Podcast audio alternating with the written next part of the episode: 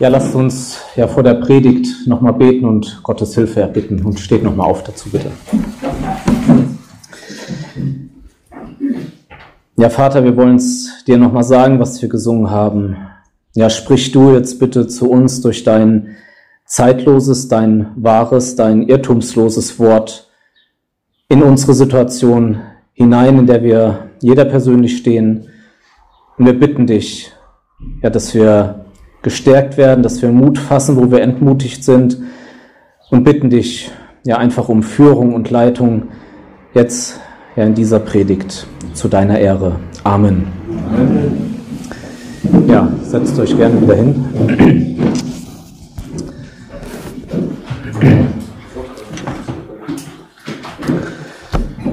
Der Tod kam für die zwölf behinderten Menschen plötzlich und rasend schnell mitten im Schlaf.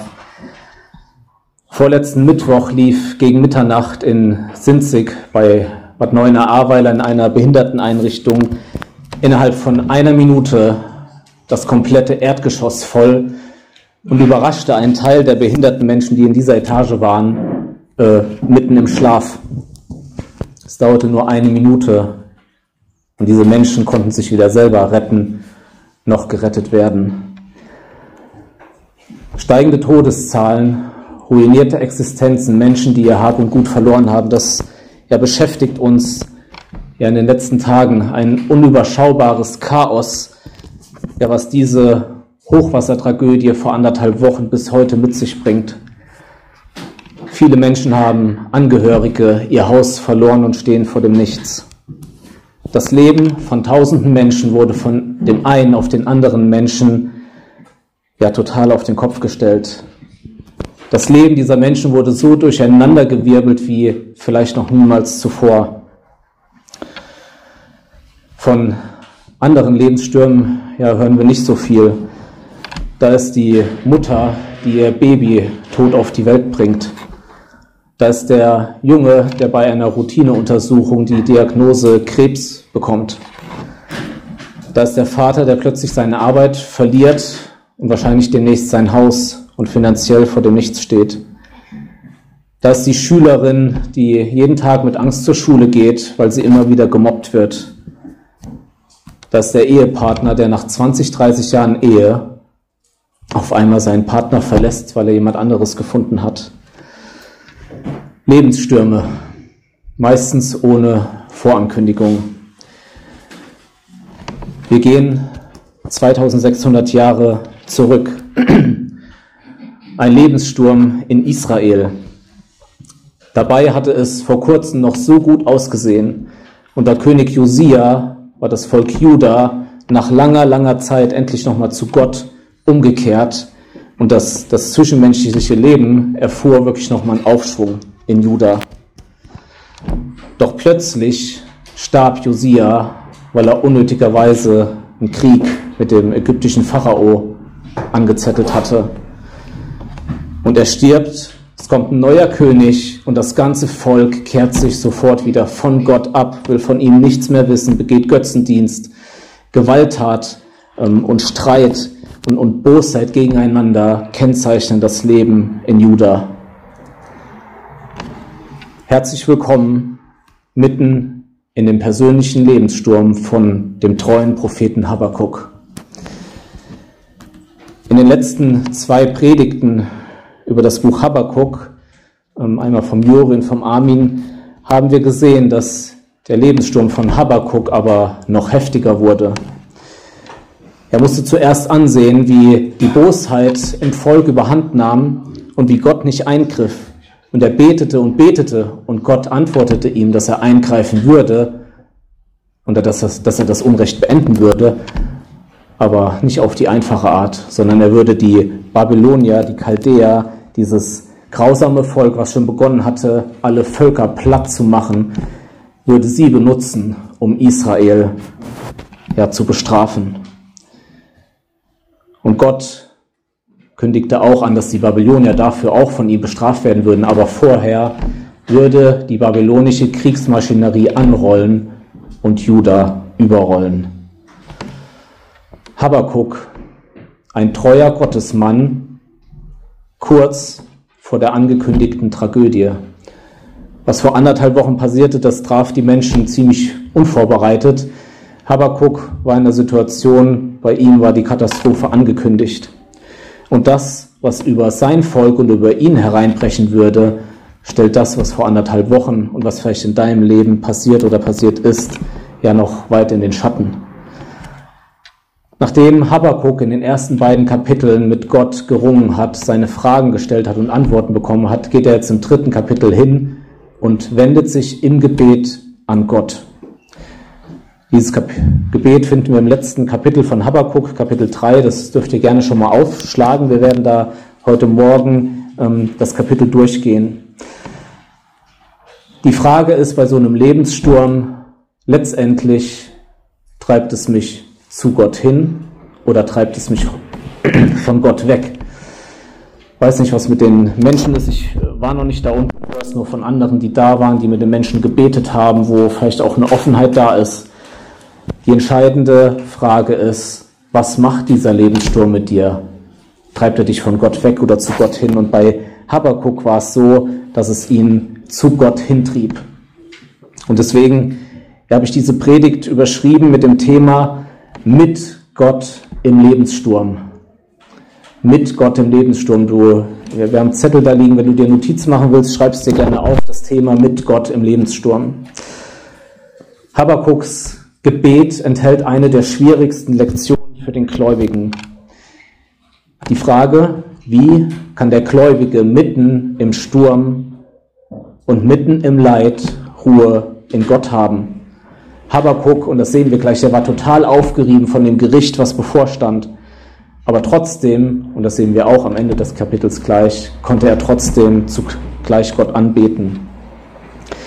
Ja, wir gehen ähm, abschnittsweise durch den Text jetzt durch und ich möchte dir vier Einstellungen zeigen, die du mitten in deinem Lebenssturm haben solltest, damit du in Gott trotzdem zufrieden sein kannst. Und wir werden sehen, ja, wie es, wie es bei Habakkuk war und soll dir eine Hilfe sein, egal ob du schon drin bist in den Problemen oder dass du dich vorbereitest auf Dinge, die heute vielleicht noch gar nicht erkennbar sind und morgen, nächste Woche oder demnächst über dich hereinbrechen. Und die erste Einstellung, die du haben solltest, die auch Habakkuk hatte, ist folgende. Bitte Gott um sein barmherziges Eingreifen. Und da steigen wir ja ein in dieses Kapitel 3, in die, in die ersten beiden Verse, die lese ich vor. Ein Gebet des Propheten Habakkuk. O Herr, ich habe, Entschuldigung, ein Gebet des Propheten Habakkuk, eine heftige Wehklage. O Herr, ich habe deine Botschaft vernommen. Ich bin erschrocken. O Herr, belebe dein Werk inmitten der Jahre. Inmitten der Jahre offenbare dich. Im Zorn sei eingedenk deiner Barmherzigkeit. Habakkuks Gebet ist eine heftige Wehklage, das ist die Überschrift. Und auch wenn, wenn er am Ende, wenn, wenn Ruhe bei ihm einkehrt, ist es trotzdem beides auch eine heftige Wehklage. Und warum ist es eine heftige Wehklage? Er sagt selber in Vers 2, weil er Gottes Botschaft vernommen hat. Und das, da hatte ich euch erklärt, diese Babylonier, dieses Gerichtswerkzeug Gottes, dieses grausame, furchterregende Volk, ähm, würden kommen und der Habakuk wusste nicht wann. Wird es morgen sein? Nächste Woche? In ein paar Jahren? Wusste er nicht. Er bekam nur das mit, was in der damaligen Welt dieses Volk anrichtete. Krieg stand vor der Haustür. Und wir wissen später, dass die Babylonier nicht Halt machten, die verbrannten sogar den Tempel Gottes, die führten das Volk in die Gefangenschaft. Habakuk bittet Gott interessanterweise nicht, dass er das Gericht abwendet. So würden wir beten, dass, dass das Schwierige weggeht. Nein, er wusste, Gott ist heilig, er muss das Unrecht im Volk strafen und Gott würde es auf die Weise tun, wie er es angekündigt hatte. Und deswegen bittet Habakkuk Gott um Barmherzigkeit für die Zeit, wenn die Babylonier schreckliches Unheil in Israel anrichten würden. Er bittet Gott, auch in Vers 2, dass er sein Werk inmitten der Jahre belebt. Diese Jahre, das sind die 70 Jahre, die kommen werden, wo Juda in Gefangenschaft war. So hat es Jeremia vorhergesagt. Und was Habakkuk hier im Prinzip sagt, ist folgendes. Gott, wenn du auch über uns erzürnt bist und uns strafst, dann setze trotzdem bitte dein Werk in uns fort. Lösche uns nicht völlig aus. Lass uns trotzdem dich in dieser Zeit erkennen. Bitte sei uns barmherzig. Erbarme dich über uns. Habe Mitleid mit uns. Habakkuks Bitte zeugt von Demut.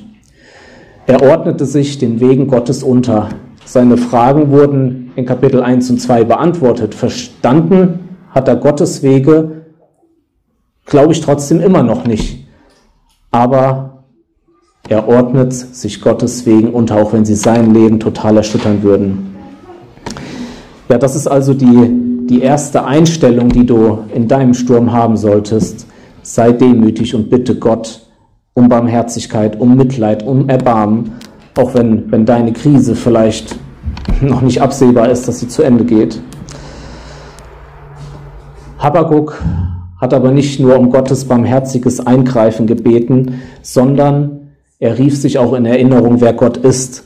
Und das ist der Hauptpunkt dieses Gebets. Das sehen wir in den nächsten drei Versen, wie, wie Habakkuk in überwältigender Weise Gottes Größe, Gottes Herrlichkeit und Gottes Treue beschreibt. Habakkuk richtete seinen Blick nach oben auf Gott.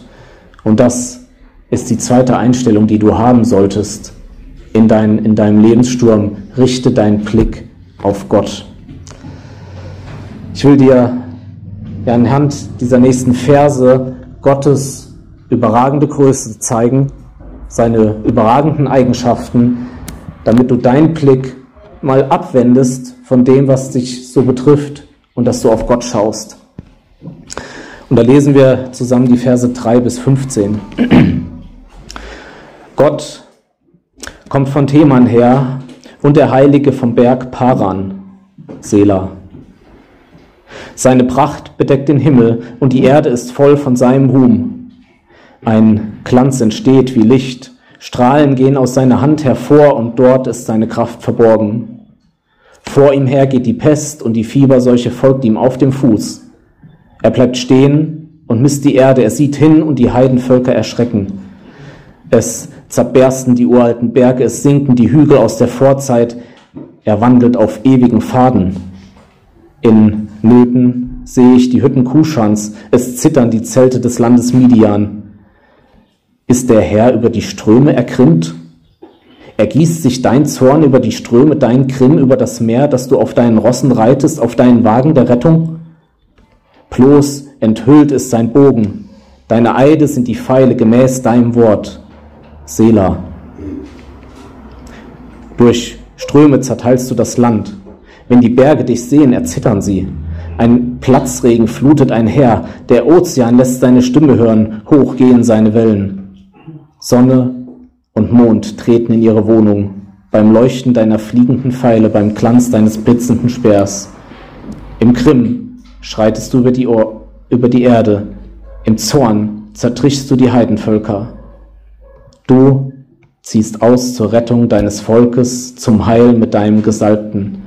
Du zerschmetterst das Haupt vom Haus des Gesetzlosen. Du entblößt die Grundmauer von unten bis oben. Sela. Du durchbohrst mit ihren eigenen Speeren das Haupt seiner Horden. Sie stürmten einher, um mich in die Flucht zu schlagen und erhoben ihr Freudengeschrei, als wollten sie den Elenden im Verborgenen verzehren. Du betrittst das Meer mit deinen Rossen, die schäumenden Wassermassen.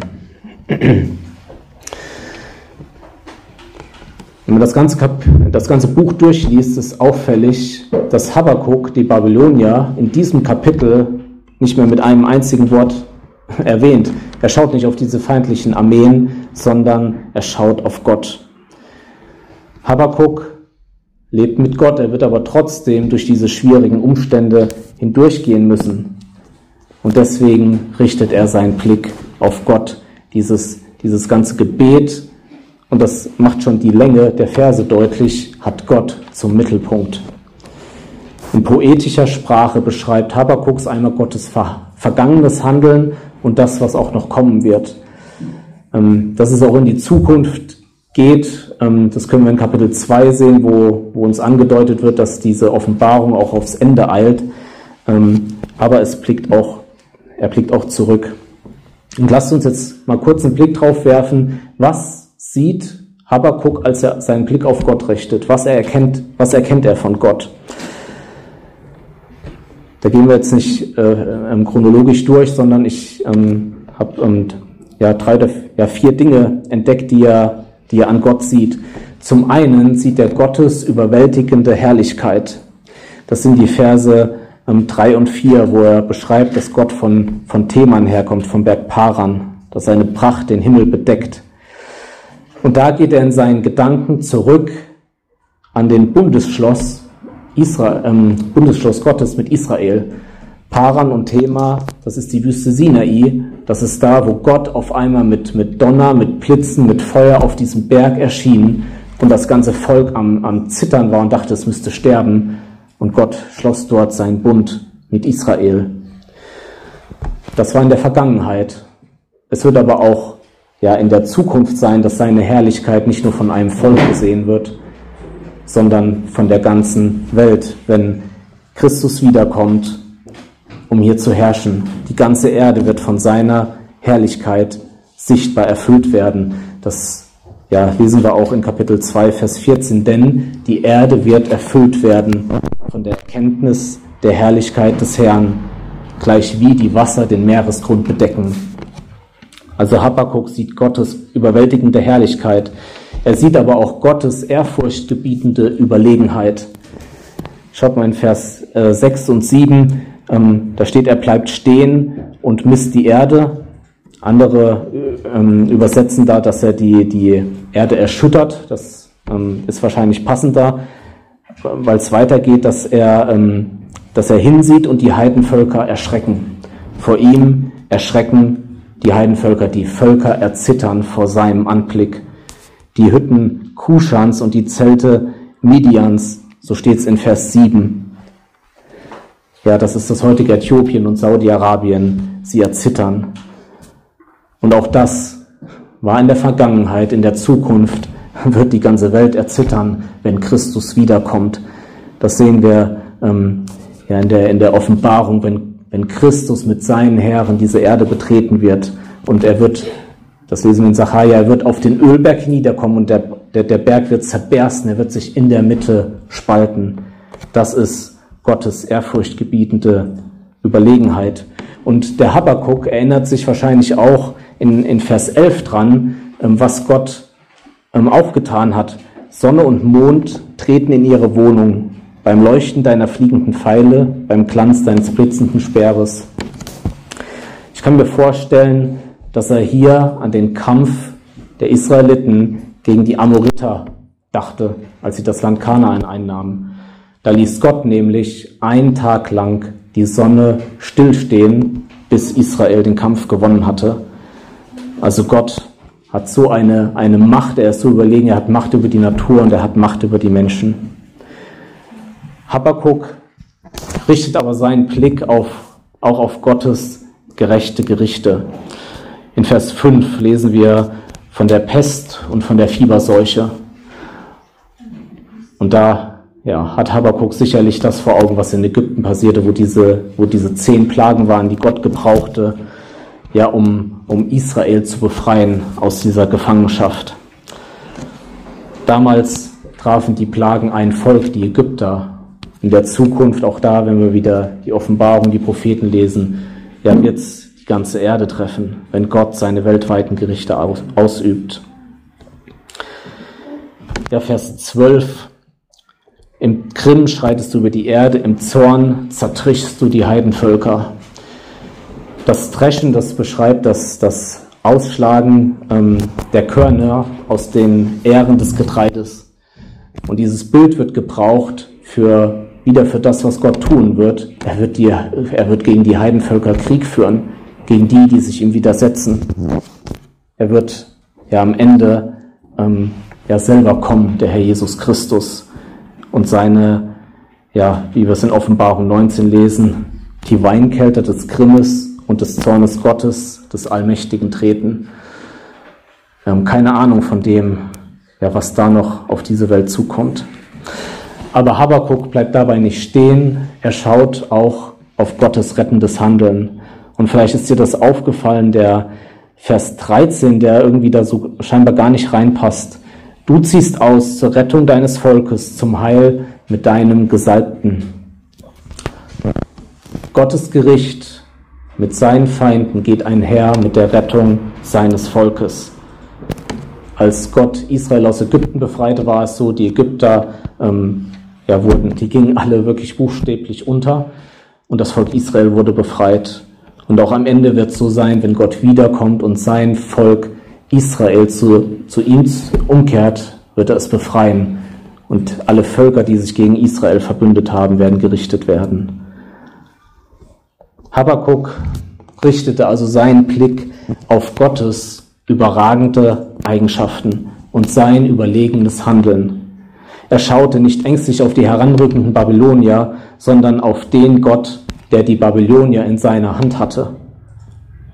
Er verstand nicht die Wege, die Gott führte. Er verstand nicht, warum Gott ausgerechnet die Babylonier gebrauchte, um Israel zu richten. Aber er wusste, dass Gott treu ist und keine Fehler macht. Das Entscheidende ist nicht, dass du Gottes Wege verstehst, sondern dass du dich an Gott festhältst. Gott, ich verstehe nicht, warum ich ausgerechnet derjenige bin, der seine Arbeit verliert.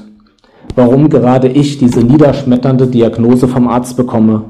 Warum gerade mein Haus in der Flutkatastrophe komplett weggerissen wurde warum gerade mein Kind eine Behinderung haben muss, warum gerade für mich der Himmel scheinbar verschlossen ist, obwohl ich doch bete und dein Wort lese und dir nachfolge. Und das könnten wir erweitern. Ich weiß nicht, was es ist, was dich persönlich im Moment umtreibt. Aber ich vertraue darauf, dass du treu bist. Ich vertraue darauf, dass du keinen Fehler machst. Ich vertraue darauf, dass du mich liebst. Und ich vertraue darauf, dass du gut bist und alles zum Besten längst, trotz dem Sturm, in dem ich gerade bin. Die zweite Einstellung, die du also in deinem Lebenssturm haben solltest, ist, richte deinen Blick auf Gott, sonst wird keine Ruhe in dir einkehren. Habakuk richtete aber seinen Blick nicht nur auf Gott, sondern er sprach mit seinem Gott auch offen über die innere Not, die ihn umtrieb. Und das sollte deine dritte Einstellung im Leid sein. Klage Gott dein Leid. Aber Moment mal, dürfen wir Gott unser Leid klagen? Also ich meine, wenn wir gläubig sind, müssen wir dann nicht stark sein, voller Vertrauen. Da darf uns doch so eine Sache nicht umwerfen. Dürfen wir Gott unser Kleid klagen? Müssen wir es jetzt nicht aushalten, ohne unsere Not vor Gott zu bringen und ihm die Ohren voll zu weinen und voll zu jammern? Lasst uns mal schauen, was Habakkuk tat.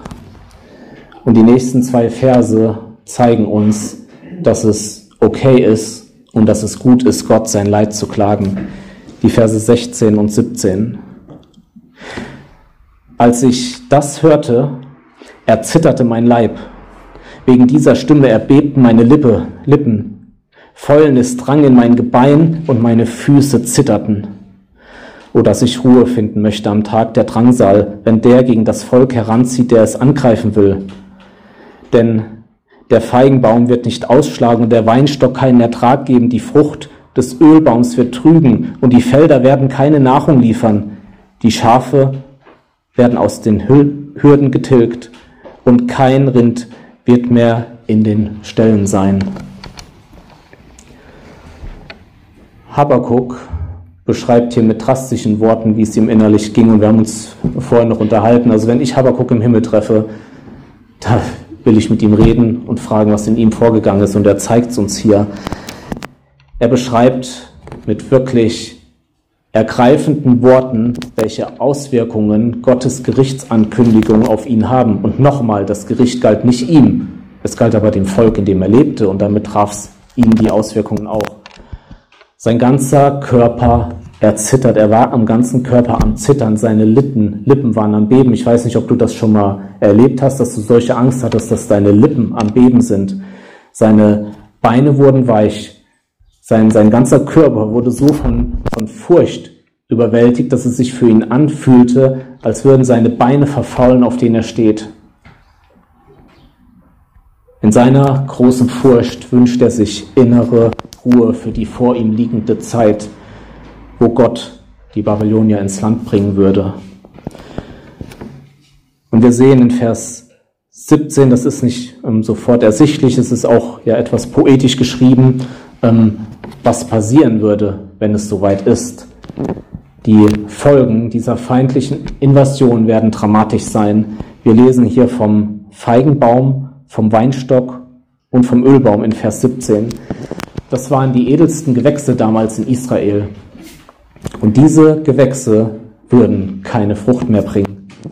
Sie würden keine Nahrung mehr geben. Die Felder keine Nahrung mehr. Die, wir lesen das weiter, die, die Schafe und die Rinder ja, werden sterben. Sprich, es würde Hunger kommen.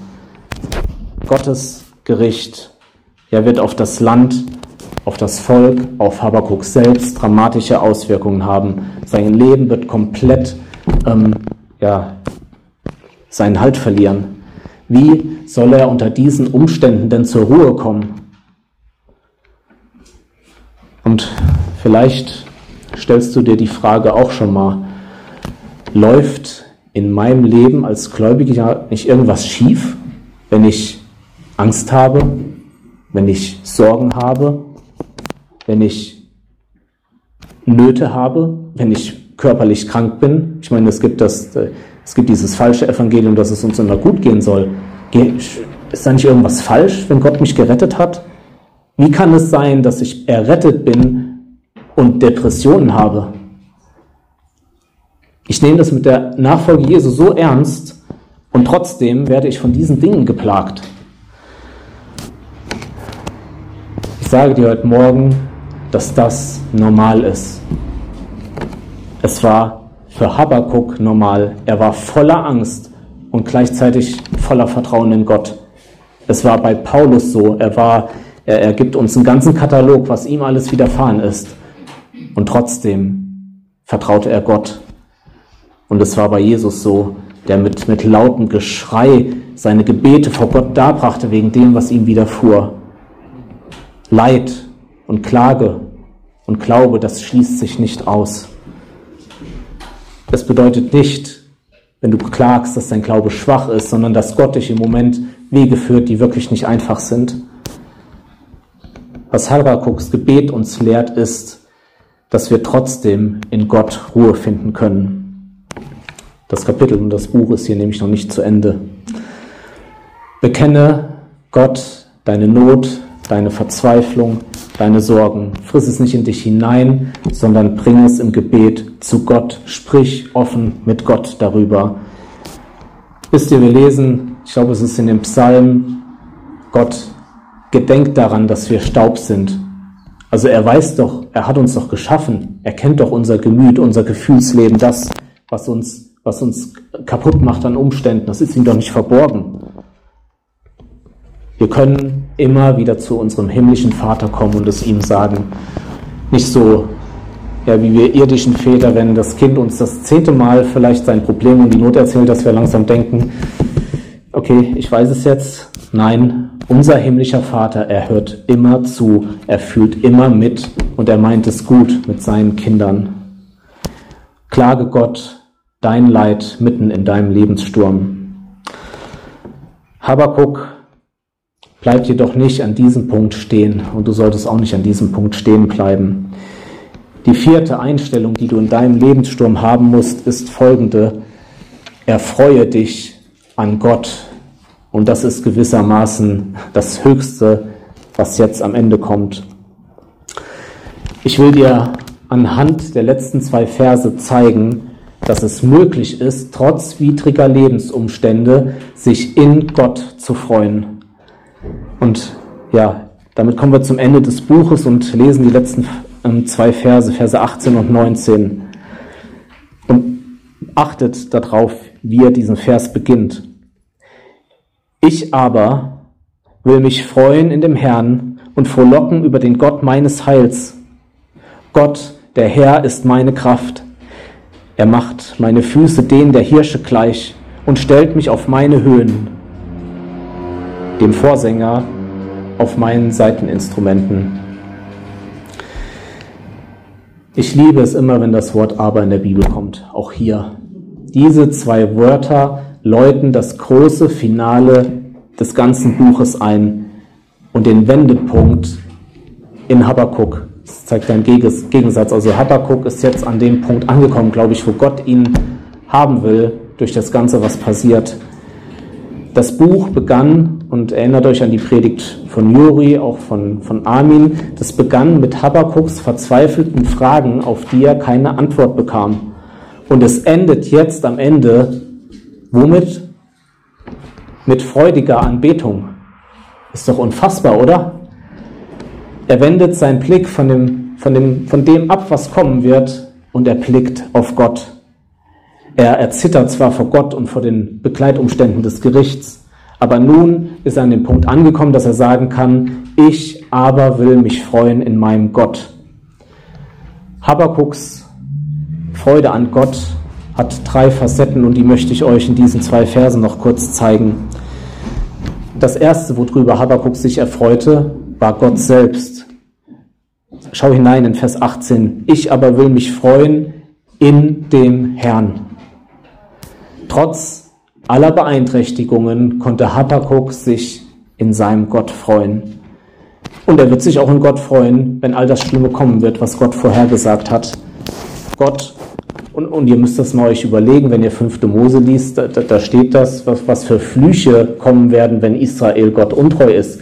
Gott würde seine Flüche über das Volk Israel bringen. Das ist nicht nur ein Tag ein Unwetter, ohne das jetzt klein zu reden, was da passiert ist. Aber das, das war heftig, was da kommen würde. Habakkuk rechnet damit, dass seine Versorgung ähm, wegbrechen würde. Ich weiß nicht, ob er Familie hat, dass er die vielleicht verliert, dass er vielleicht auch sein Haus verliert, dass er vielleicht auch in Gefangenschaft muss. Das wusste er ja nicht und er wusste auch nicht, wann es kam. Aber wie groß die Leiden auch sein sollten, die da kommen werden, Habakkuk traf die Entscheidung, sich in seinem Gott zu freuen. Und hier an diesem Punkt zeigt sich, was wahre Anbetung ist. Und jetzt hör gut zu. Wahre Anbetung ist, sich in Gott unabhängig der Lebensumstände und auch bei ausbleibenden Segnungen zu freuen.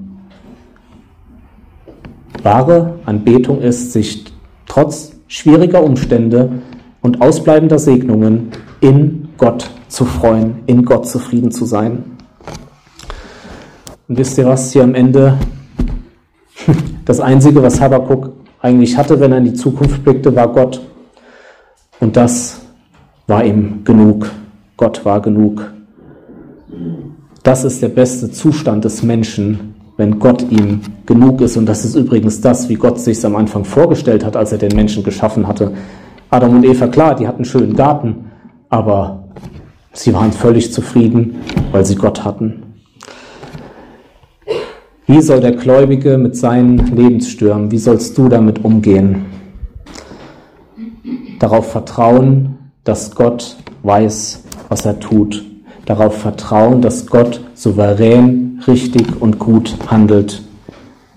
Durch dieses Vertrauen wirst du als Gläubiger leben können. Und vielleicht erinnerst du dich noch, was der Vers in dem Mittelpunkt des Buches war, um den sich das ganze Buch dreht. Ich gebe die Frage mal in den Raum. Was, was ist der Kernvers von dem ganzen, von dem ganzen Buch Habakkuk? Genau, der Gerechte wird aus Glauben leben. Das ist die Parole des gesamten Buches. Der Gerechte wird aus Glauben leben, indem er sich im Vertrauen an seinen Gott klammert, egal was kommt. Das Ergebnis aus Habakuks Ringen mit Gott war ein tieferes Verständnis von Gottes Souveränität und ein festerer Glaube an Gott. Und so kann auch dein Sturm vielleicht das bewirken, ein tieferer Glaube ein festerer Halt an Gott. Habakuk erfreute sich aber nicht nur an Gott selbst, sondern auch an Gottes Rettung. Er sagt, ich will frohlocken über den Gott meines Heils. Habakuk gehörte zu dem Volk, was Gott sich erwählt hatte als sein besonderes Eigentumsvolk. Und er gehörte in diesem Volk nicht zu denen, die von Gott abgekehrt waren, sondern die Gott nachfolgten. Er gehört, gehörte zu den Gerechten, die mit Gott lebten. Gott war Habakuk gnädig gewesen und hatte ihm rettenden Glauben geschenkt. Und so durfte Habakuk darauf hoffen, dass er das Ganze irgendwo überleben wird, was da in nächster Zukunft kommen würde. Und er durfte darauf hoffen, dass er seine Ewigkeit bei dem Gott verbringen würde, der ihn gerettet hat. Habakuk erfreute sich an Gottes Rettung. Und das dritte, und damit kommen wir zu dem letzten Vers, woran Habakkuk sich erfreute, war Gottes Kraft. Gott, der Herr, ist meine Kraft. Er macht meine Füße denen der Hirsche gleich und stellt mich auf meine Höhen. Zusammengefasst, Gott würde Judah richten, Habakkuk würde es miterleiden, aber Gott würde den Habakkuk durchtragen. Wie die Hirsche hoch oben im Gebirge würde Habakkuk über diesen Dingen thronen durch Gottes Hilfe, die äußerlich da auf ihn zukommen. Wenn Gott auch die Gottlosen richtet, die Gerechten werden mit ihrem Gott hindurchgehen.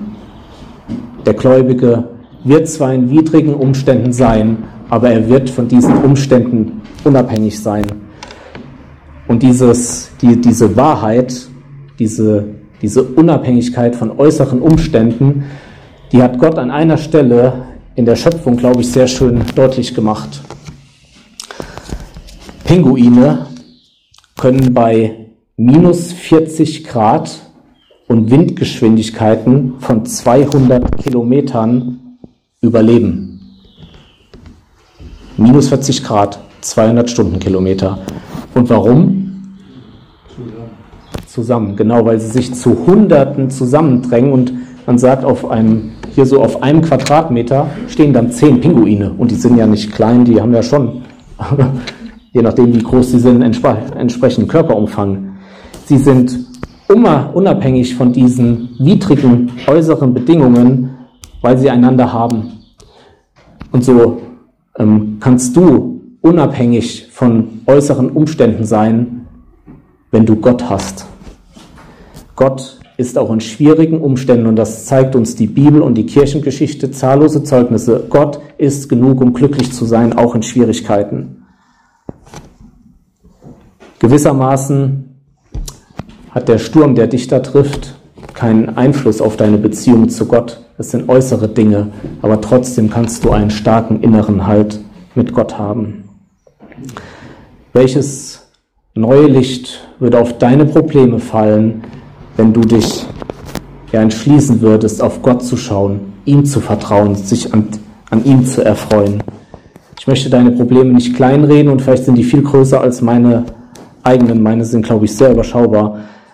Aber sieh, was du alles in Gott hast. Ja, ich weiß nicht, in welchen Umständen du dich im Moment befindest. Hier sind manche Gesichter neu, die habe ich noch nie gesehen. Ähm, Vielleicht steckst du gerade drin oder es erwartet dich irgendwas, von dem du noch nichts weißt.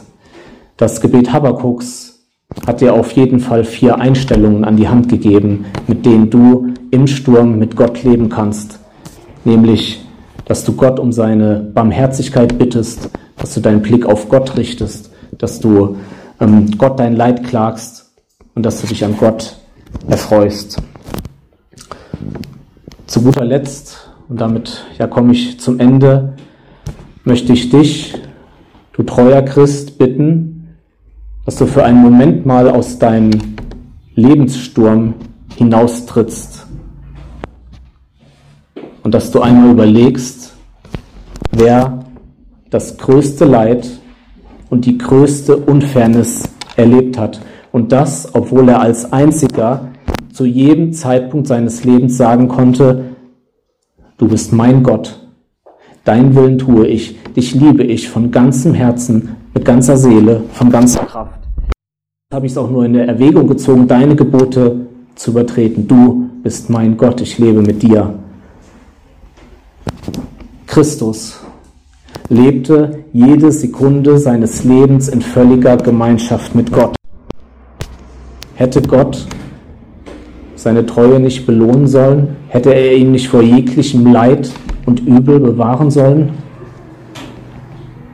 Auf Jesu Weg nach Jerusalem braute sich der heftigste Sturm zusammen, der jemals einen Menschen getroffen hat.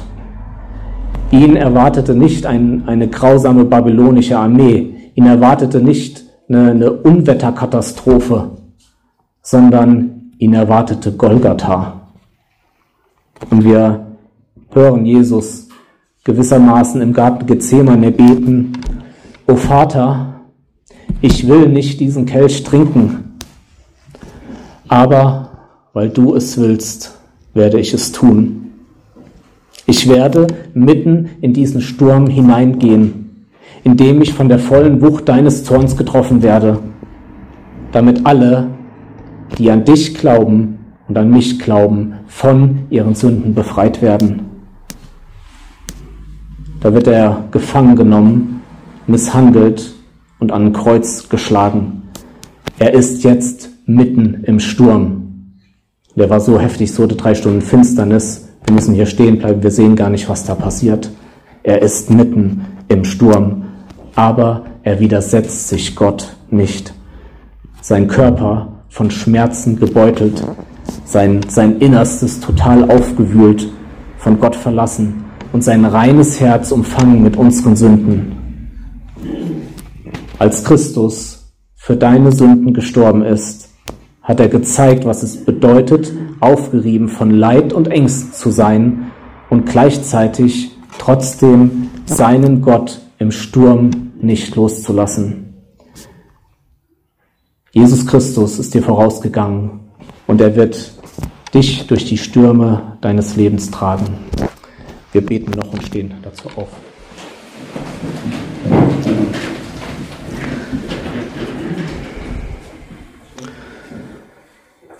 Ja, Vater, wir danken dir, dass du uns durch und durch kennst, jeden im Moment in seiner Situation, die vielleicht Schwierigkeiten hat, die wir gar nicht vom anderen kennen. Und wir danken dir, Vater, dass du deinen Sohn von deinem Herz gerissen hast, hast ihn in diese Welt geschickt und wir wollen dir danken, Herr Jesus Christus, dass du in diesen, diesen, diesen Sturm gegangen bist auf Golgatha Dich hat die volle Wucht von Gottes Zorn getroffen. Du warst in Ängsten, in Leid. Und trotzdem hast du an deinem Gott, hast du an deinem Vater festgehalten. Herr, wir wollen dich preisen, Herr Jesus, dass du uns vorausgegangen bist und dass du uns durchträgst in dem, was uns in unserem Leben trifft. Und dafür wollen wir ja beten für die, für unsere Umstände und auch für die Dinge, die noch kommen werden, die, die uns hart treffen ja, dass du uns durchträgst, dass wir uns an dir freuen können, dass du uns genug bist. Ja, noch einmal beten wir ja für die Menschen, die jetzt von dieser Flutkatastrophe betroffen sind, ja, dass sie, dass es sie nicht von dir wegtreibt, sondern im Gegenteil, dass es sie zu dir hintreibt, dass ein Aufwachen da ist, Hinwendung zu dir und Rettung für die Ewigkeit. Amen.